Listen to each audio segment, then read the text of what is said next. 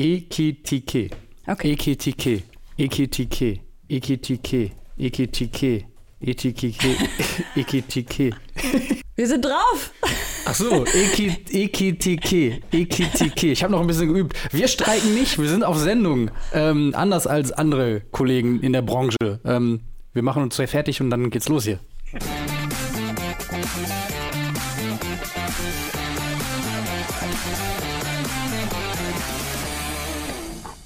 Da wird man hier hinterrücks äh, einfach ins Bild geschmissen in die Sendung, ohne dass irgendwelche Zeichen gegeben werden. Sowas das merke ich mir. Freunde und Kollegen. Das gell? merke ich mir. Ah, ja. Ähm, Tizi, schön, dass wir uns sehen. Letztes Mal, als wir uns gesehen haben, äh, waren wir in Slowenien. Das war sehr schön. Das war sehr schön. Wir hatten sehr viel Freude, haben uns da getroffen. Es war sonnig. Wir haben aufs Meer geblickt Und auf einen Fußballplatz. und auf einen Fußballplatz. Und Ja. jetzt äh, sitzen wir hier leider im Herbst von Berlin. Ja, es ist wirklich herbstlich geworden. Ja, Und ähm, es zieht ein bisschen, es windet, denn auch hier drin, das Transferfenster ist noch geöffnet. Jo. Ich wollte schon sagen, es zieht ein Wetter auf, denn Ja. äh, die letzten Transfers gehen langsam aber sicher durch. Und es kam eine Hammermeldung gerade auch reingeflattert noch. Mhm. Durchs noch geöffnete Fenster. Und zwar, Niklas Füllkrug soll Werder Bremen in Richtung Dortmund Mhm. verlassen. Und ich habe gestern schon in der Richtung was gehört, denn unsere ehemalige Kollegin Franzi, die Dortmund-Fan ist, hat gemeint, äh, was meinst du denn? Habe ich gemeint, ja, ah, schauen wir mal. Denn Mhm. er stand ja bei so vielen schon auf der Liste. Jetzt soll es Dortmund werden. Dein erstes Bauchgefühl, Nussi. Mein allererstes Bauchgefühl war, ja, irgendwie so ein typischer Dortmund-Transfer. Man schaut sich in der Bundesliga um, ähm, auch wenn Niklas Füllkrug mit 31 vielleicht schon sogar ein bisschen älter ist als sonst die Spieler, die Dortmund so aus der Bundesliga verpflichtet. Aber ähm, 15 Millionen sind im Raum, ist, glaube ich, ein bisschen weniger als das, was Bremen eigentlich sich vorgestellt hat, ist aber vielleicht auch ein bisschen weniger als das, was Dortmund normalerweise für Spieler anderer Bundesliga-Vereine äh, so raushaut. Ähm, ich ich hab, bin noch nicht ganz sicher. Also es ist ja irgendwie eine Backup-Rolle, die für ihn vorgesehen ist. Ich glaube nicht, dass, dass er ähm, Aller als Stürmer Nummer eins irgendwie Konkurrenz machen kann. Andererseits wissen wir da, Dortmund drei Wettbewerbe, Champions League, Pokal, Meisterschaft. Ähm, da brauchst du einfach auch äh, Quantität im Sturm und ähm, kriegst halt mit Füllkrug einen, der einen Lauf hat, der jetzt schon recht lange einen Lauf hat. Ich finde, bei Niklas Füllkrug fragt man sich immer so ein bisschen, okay, weil dieser Lauf so spät angefangen hat, hört er vielleicht jetzt auch bald wieder auf. Und ähm, es ist so ein bisschen, ähm, so ein bisschen Fragezeichen sind für mich noch damit verbunden. So. Also äh, wel welche Rolle genau haben sie für ihn vorgesehen? Ähm, was erhofft sich Niklas Füllkrug? Klar, ich meine, die Verlockung mit Champions League ist natürlich da. Ähm, er wird wahrscheinlich auch ein bisschen mehr verdienen als, als in Bremen. Sechs Millionen Euro stehen im Raum. Mhm. Jahresgehalt, das ist nicht wenig. Ich finde es interessant, dass er auch jetzt einen Dreijahresvertrag kriegen soll, denn er ist ja auch nicht mehr der allerjüngste. Genau. Ähm, das war für ihn aber vielleicht ja auch eine Bedingung, wo er gesagt hat, er will jetzt nicht nur irgendwie eine Saison oder so und dann steht er auf der Straße und wenn es dann eben nicht so läuft, dann hat er sich so ein bisschen ähm, vergambelt. Von dem her macht das für ihn auf jeden Fall Sinn. In Hinblick auf die EM hingegen ähm, habe ich auch Fragezeichen, muss ich sagen, denn er will sich eigentlich empfehlen und wenn du aber dann nur Backup bist, dann ist es halt schwierig. Ja, ich glaube, er wird schon auf seine, auf seine Einsätze kommen, einfach durch die, durch die Belastung in den drei Wettbewerben. Ähm, was man auch bedenken muss, ist natürlich, dass äh, Aller nochmal weg sein wird, Genau. Afrika Cup bedingt. Anfang nächsten Jahres ist das, glaube ich, im Januar oder so. Genau, das, die Termine beim Afrika Cup switchen so ein bisschen. Äh, war auch mal im Sommer, jetzt ist es wieder im Winter. Ähm, das heißt, da greifen sie im Grunde auch schon mal vor. Äh, es ist ja bekanntlich auch im Winter immer noch ein bisschen schwieriger, Spieler zu verpflichten als, als im Sommer. Ähm, auch aus der Perspektive mag das Sinn machen.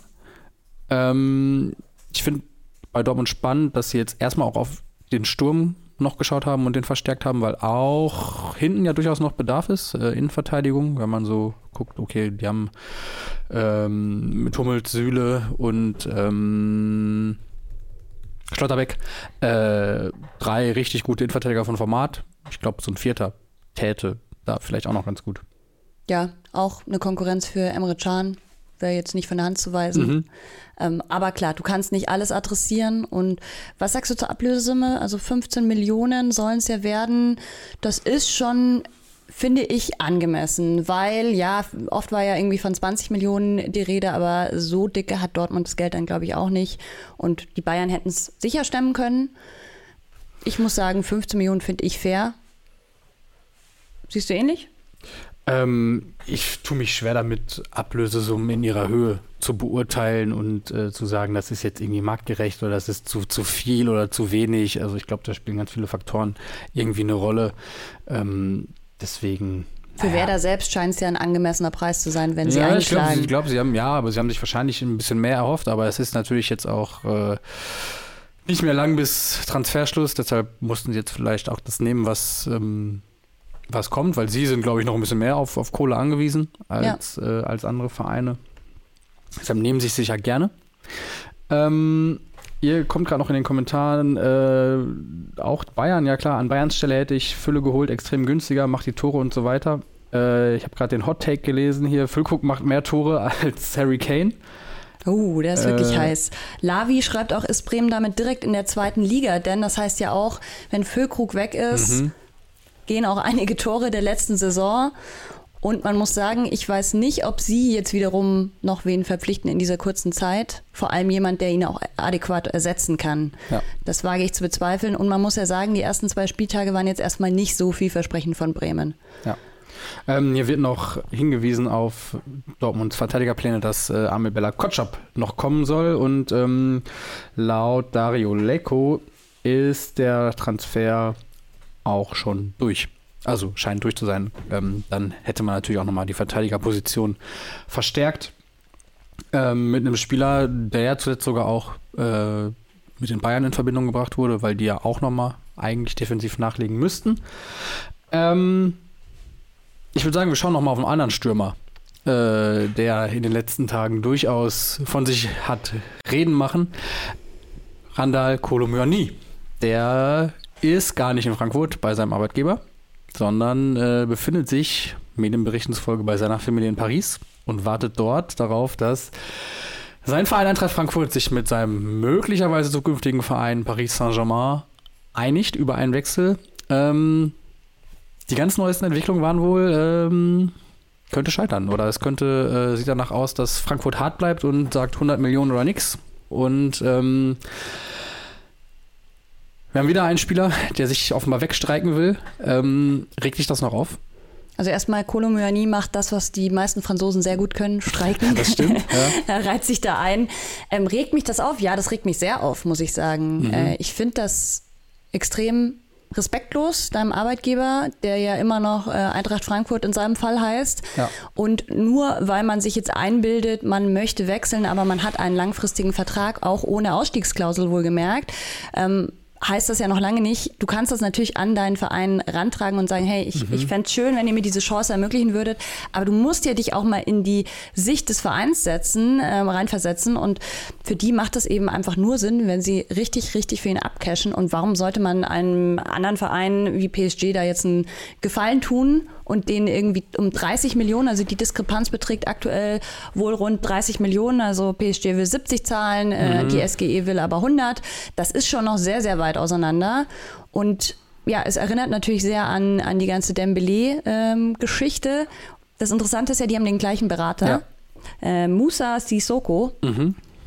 Und der stachelt wohl ganz schön an, denn man muss sagen, hat ja auch Krösche, glaube ich, selber gesagt, das ist nicht der Rana Kolomouani, wie er ihn kennengelernt mhm. hat. Ähm, und er scheint das Geld da, hat ihn verändert. Ja, er scheint sehr verändert, er scheint sehr beeinflusst auch.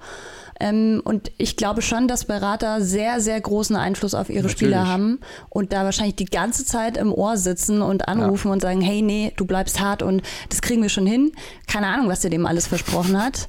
Ähm, aber ich finde es nicht die feine Art und mhm ich würde mir auch als Frankfurt-Fan, ich habe einige Tweets oder Xs, wie man sie jetzt nennt, ja. äh, gesehen von Frankfurt-Fans, die gesagt haben, ja, gestern so nach dem Gefühl noch äh, irgendwie das Wappen geküsst von mhm. der Eintracht und heute ja. willst du unbedingt weg. Das ist halt wieder dieses, ja. Ja, ähm, Karl-Heinz schreibt hier volle Solidarität mit dem Arbeitskampf des KMR. Äh, Soweit gehen wir vielleicht nicht, aber ähm, wir greifen vielleicht auf, was äh, der Kal 23 nämlich sagt zum Thema Streiken. Streiken geht gar nicht, das ist Vertragsbruch, sollte in irgendeiner Form seitens UEFA, FIFA sanktioniert werden. Ja. Ähm, denke ich auch, dass es, oder es wundert mich eigentlich, dass es da noch keine Mechanismen gibt, die da greifen von Verbandseite, um sowas tatsächlich so zu sanktionieren. Ich meine, ist natürlich auch manchmal schwierig, wenn dann irgendwelche Verletzungen oder ich habe Angst, Bauchweh, äh, ich fühle mich nicht wohl und ähm, fühle mich erst wieder wohl, wenn ich wechseln darf, so nach dem Motto. Aber ähm, ich glaube schon, dass es da eigentlich Handhaben gibt. Ich finde aber, dass eigentlich auch Eintracht Frankfurt jetzt es gut macht und relativ entspannt mit der Situation umgehen kann. Und dass, dass fast auch grundsätzlich die Vereine einigermaßen entspannt bleiben können. Denn es ist ja nicht so, dass sie können ja sagen, okay, äh, PSG gibt uns die 100 Millionen, wenn nicht, dann bleibt er halt hier. Und ich finde, der Fall Philipp Kostic hat gezeigt, dass sie dann auch Spieler, ähm, die dann vielleicht, dann schmollen sie halt vielleicht noch eine Woche, aber dann kriegen die die auch wieder hin. Und ähm, es ist ja, das kann sich auch kein Spieler erlauben, dann äh, eine ganze Saison lang den Max zu machen und bockig zu sein und, ähm, und eine Saison lang quasi in den Streik zu, zu gehen, weil dann wird ein Wechsel wahrscheinlich eher noch unwahrscheinlicher. Und ähm, er ist ja auch noch ein sehr junger Spieler, er will sich ja auch immer anbieten. Genau. Ähm, und mit der Eintracht jetzt ist es natürlich vom, vom Timing echt ziemlich, ziemlich blöd, denn die haben ein wichtiges Spiel vor der Brust jetzt Ja. gegen Sofia. Und da wird er auf jeden Fall nicht spielen, das steht jetzt schon fest. genau. Das ist natürlich auch für die Eintracht, also es ist eigentlich für alle Seiten jetzt blöd, weil er hätte sich da irgendwie zeigen können, ähm, die Eintracht hätte ihn gebraucht, also es ist jetzt irgendwie ungut, aber wie du schon sagst, ich glaube auch nicht, dass er jetzt irgendwie in ein Jahr ein bockiges Kind geben wird. Ähm, auch das wird ihm der Berater dann ausreden, denn der will ja früher oder später Geld mit ihm verdienen. Ja, naja, es sind ja Machtspielchen, ne? Also der, ähm, der Berater und, und die Spielerseite, die, die probieren eben zu, zu ihren Wechsel quasi zu erzwingen, ihren, ihren Willen durchzusetzen, ihr, ähm, ihr Geld einzustreichen und, und die Vereine auf der anderen Seite versuchen irgendwie zu beweisen, dass sie doch noch irgendwie am längeren Hebel sitzen und keinem Wechsel zustimmen, äh, der nicht ihren Vorstellungen entspricht. So und am Ende werden auch irgendwie dann alles wieder zusammenfinden, denke ich. Ähm, sei es entweder finanziell oder sei es ähm, mannschaftsintern sportlich, wenn es mit einem Wechsel nicht klappt. Also ähm, bei all der Aufregung und äh, Worte wie Eskalation, die da gerade bemüht werden, ich glaube, dass man das einigermaßen ähm, gelassen sehen kann. Ich bin mal gespannt, ob die Eintracht-Fans ihm das verzeihen werden, denn Hm. Ja. ich kann mir schon vorstellen, dass die durchaus auch ein bisschen nachtragend dann sind. Naja, nachtragend vielleicht, aber ich glaube, äh, also ich glaube, dass niemand von Kolomyani erwartet hat, dass er jetzt zu, zu Frankfurt-Legende wird und auch, er hat ja auch nicht gesagt, er, äh, er ist zu Frankfurt gewechselt, weil er äh, Bernd Hölzenbein und äh, andere Eintracht-Legenden so geil findet und ähm, diesen Verein so unfassbar liebt und äh, für immer da bleiben wird. Also ich glaube, bei diesem Spieler waren sich viele bewusst, zu dem er ja ablösefrei auch gekommen ist, ähm, dass das, und wenn man dann seine ersten Spiele gesehen hat, da haben doch alle schon gecheckt, dass das eine Zwischenstation sein wird und man äh, ihn genießen kann, solange er da ist und ähm, man ihm auch vielleicht dankbar sein darf für das, was er geleistet hat, sportlich. Und da muss, glaube ich, niemand nachtragend sein. Also, Du wärst nicht nachtragend Nee, bei Schalke. nee. Okay. Ja. Ähm, wir machen einen kleinen Exkurs, würde ich sagen, bevor wir uns mit weiteren aktuellen Themen beschäftigen. Denn es ist nicht nur ähm, Conference League heute Abend oder Champions League Auslosung, es ist auch weiterhin Trikot-WM. Und ähm, da haben wir ein weiteres Achtelfinale, was ansteht. Es treten an. Ich übergebe an Felix Gropper. Sehr gerne. Also, wir blenden ein. In der blauen Ecke heute Argentinien mit Maradona als Testimonial Sehr gegen, unfair. naja, Mexiko 98. Dieses, ich finde, es ist ein, äh, ein äh, sehr gutes Duell zwischen wild und klassisch.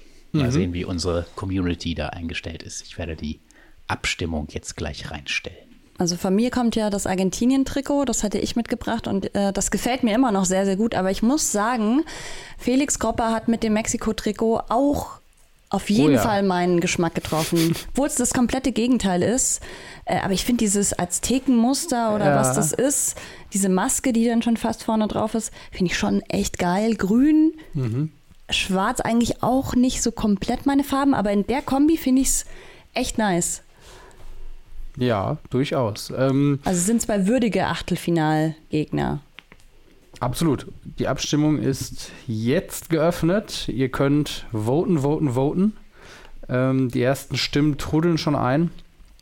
Und wir werden am Ende der Sendung den Gewinner bekannt geben, Mhm. der dann ins Viertelfinale einzieht.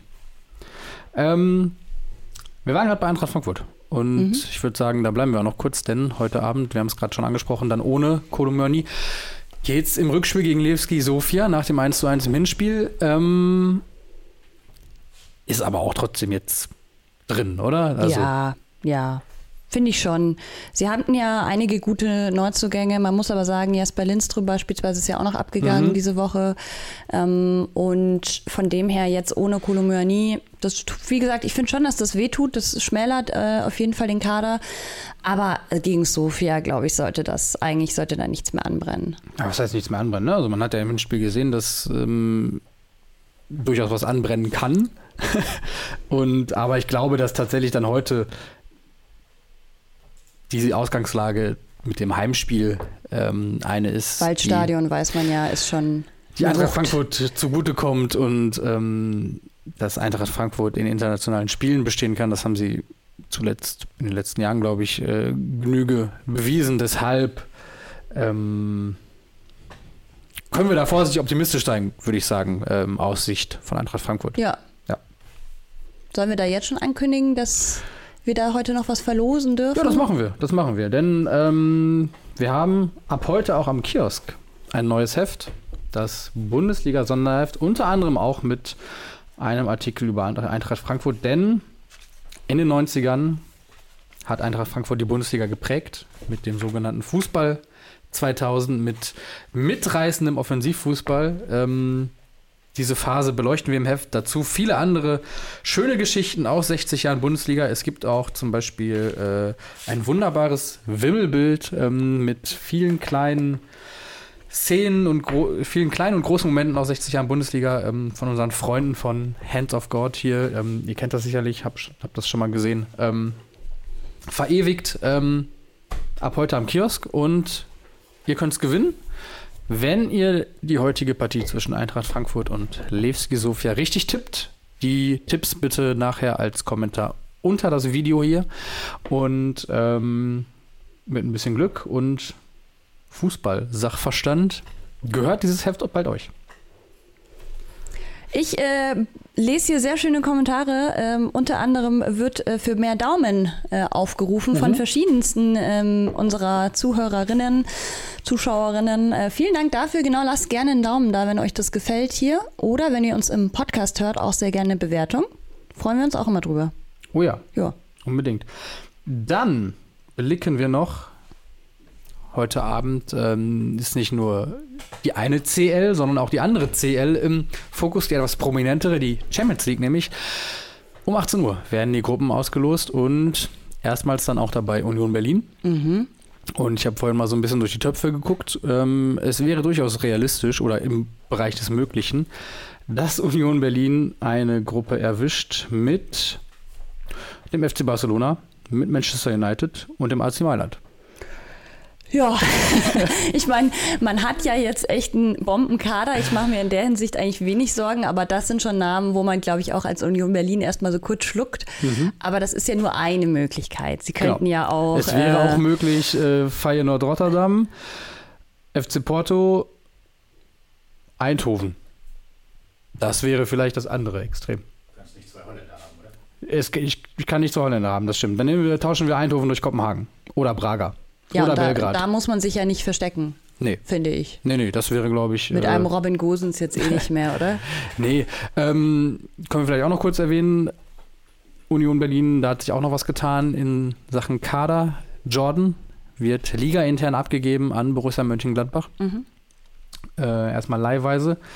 Und äh, unser geschätzter Kollege Ilja Benisch hatte dazu einen ganz interessanten Gedanken oder was ihn überrascht hat, was ihm aufgefallen ist, ist, dass äh, sich die Kräfteverhältnisse in der Bundesliga halt mittlerweile so verschoben haben, dass jemand, der bei Union so ein bisschen ins Hintertreffen geraten ist, jetzt ein Kandidat ist, äh, um Borussia Mönchengladbach weiterzuhelfen. Also ähm, daran sieht man, glaube ich, wo Union Berlin steht und wo Borussia Mönchengladbach auch gerade steht. Ne? Ja, ist sehr sinnbildlich, das stimmt auf jeden Fall. Überrascht mich jetzt nicht, aber manchmal vergisst man schon ein bisschen und vor allem auch, wenn man bedenkt, Union hat ja immer noch so diesen Anstrich mhm. vom, weiß ich nicht, so Malocha-Verein und wir kommen aus Köpenick und irgendwie ehemalige DDR und weißt du wie, es ist so immer noch so dieses und wir haben zusammen das Stadion gebaut und so, aber das sind sie halt ja eigentlich, wenn man es ehrlich äh, nimmt ja. und wenn die Fans auch ehrlich zu sich sind, sind sie da schon seit Jahren jetzt nicht mehr. Und die Zeiten haben sich geändert. Ähm, zum Guten teilweise, aber man muss sagen, es gibt sicher auch ja, Begleiterscheinungen, die bedenklich sind oder wo man auch gucken muss, wie mhm. sich der Verein in den nächsten Jahren vor allem noch entwickeln wird. Aber aktuell, ähm, ja, sind sie halt einfach jetzt Top 4, keine Ahnung, aktuell. Ja. Machen sich wieder sehr gut, also machen Bock. Die sind ja auch ganz gut in die Saison gekommen. So. Ähm, Jonas Böhm hier noch mit einer interessanten Frage an Herrn Gianni I, ich weiß nicht, ob er der richtige Ansprechpartner ist, denn äh, ich glaube, die Frage müsste er eigentlich eher an die UEFA richten, also an äh, Alexander Zeferin. Ähm, er fragt mich, seit, wann wird eigentlich abends ausgelost? Ähm, das stimmt, das war früher. Ja, früher war es immer 13 Uhr ja, eigentlich, um mittags. die Mittagszeit und. Ähm, Vielleicht, um es nochmal besser vermarkten zu können abends. Vermutlich. Vermutlich sind die Einschaltquoten da besser. Man kann auch ein paar äh, Werbepartner mit ins Boot holen und mehr Show. Ähm, mehr Show machen, das Ganze zu einer zwei Stunden Abendveranstaltung dehnen. Ähm, ich glaube es, ich bin mir nicht sicher, aber es, ich glaube, dass es das erste Mal ist um 18 Uhr. Ähm, wir haben sonst auch häufiger während der Arbeitszeit einfach hier vom Büro aus getickert. Ähm, mal gucken, ob wir das heute um 18 Uhr hinbekommen. Wir können nichts versprechen. Was wir aber versprechen können, ist, dass wir morgen äh, den ganzen Tag den Deadline Day tickern und begleiten. Also ähm, schaut da gern vorbei auf elfreunde.de.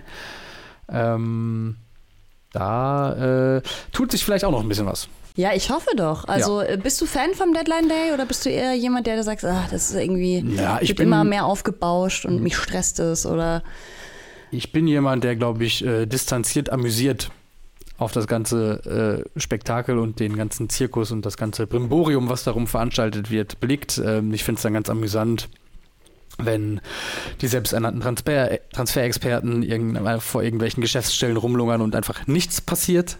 Ähm, manchmal empfinde ich auch ein bisschen Mitleid, vor allen Dingen, wenn es um den Transfer Deadline Day im Winter geht, wo dann äh, es nochmal ein bisschen ungemütlicher ist, vor irgendwelchen Geschäftsstellen rumzulungern. Ich denke da gerade an die Kollegin von Sky, die äh, im letzten äh, Winter vor hier in Berlin, vor bei Union Berlin stand ja. und auf Isco gewartet hat und gewartet hat und gewartet hat.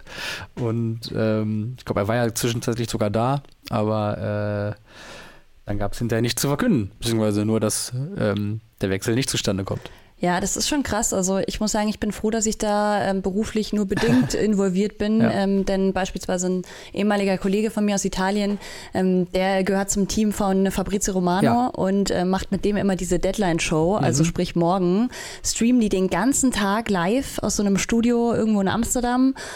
Und das ist schon, äh, also den Stress und vor allem auch so dieses, irgendwie im Minutentakt kommen da irgendwelche Anrufe rein und man, jeder fühlt sich sehr wichtig und weißt du wie, also so dieses ganze, diese ganze Atmosphäre stelle ich mir jetzt eher unentspannt vor, ja. da den ganzen Tag gefilmt zu werden live. Aber äh, ich sehe es wie du. Ich finde es auch amüsant auf jeden Fall, entertaining. Und wir werden das morgen hier natürlich im Themenfrühstück ja, auch nochmal ein bisschen analysieren. Wir feiern Deadline Day und ähm, wie ist deine persönliche Einstellung dazu? Bist du Fan? Äh, hockst du äh, vor transfermarkt.de und äh, drückst minütlich äh, aktualisieren oder ähm, weil du hoffst, dass äh, der FC Augsburg noch einen Nachfolger für Berischer verpflichtet? Oder? Äh, nee, wir bräuchten ja einen Rechtsverteidiger okay. ganz dringend. Äh, nee, ich bin da jetzt nicht so, dass ich da minütlich irgendwie mein Handy aktualisiere, aber ich bin schon natürlich äh, auch beruflich auf Twitter unterwegs, schaue mir da auch gerne mal durch mhm. bei Fabrizio Romano oder mhm. Plätti Goal oder wen es ja. alles gibt, was es für äh, neue Deals gibt. Aber ja, ich, ich würde mich da jetzt nicht als Transferjüngerin bezeichnen. Okay. Ähm, Flugzeugfan 2 schreibt lieber den ganzen Tag live Deadline-Show als die unangenehmen Gespräche mit Ex-Profis bei Auslosungen. Äh, hat er durchaus einen Punkt, würde ich sagen. Das ist tatsächlich immer der äh, unangenehmste Punkt bei solchen Auslosungen und äh, den entsprechenden Shows drumherum, wenn dann ähm, Hamid Altintop irgendwie davon erzählen muss, äh, wie toll es doch ist, bei Real Madrid mal zu spielen oder so. Altintop ist übrigens ein gutes Stichwort, denn ich habe heute, es kam jetzt diese Woche auch wieder dieses Video raus, irgendwie Harry Kane lernt eine Weißwurst zu, mhm. ähm, sozusagen richtig zu poolen und so, wie man die zuzelt und so. Und ähm, da habe ich dann eine Bilderserie gefunden von äh, ehemaligen Bayern-Spielern, ja. äh, wie sie eben immer bei diesem Paulaner-Shooting, ja. da gab es so geile Bilder mit dabei, ja. mit Räumakai und Konsorten und eben auch Altintop. Ja. Ja. Sieht manchmal ein bisschen gequält aus.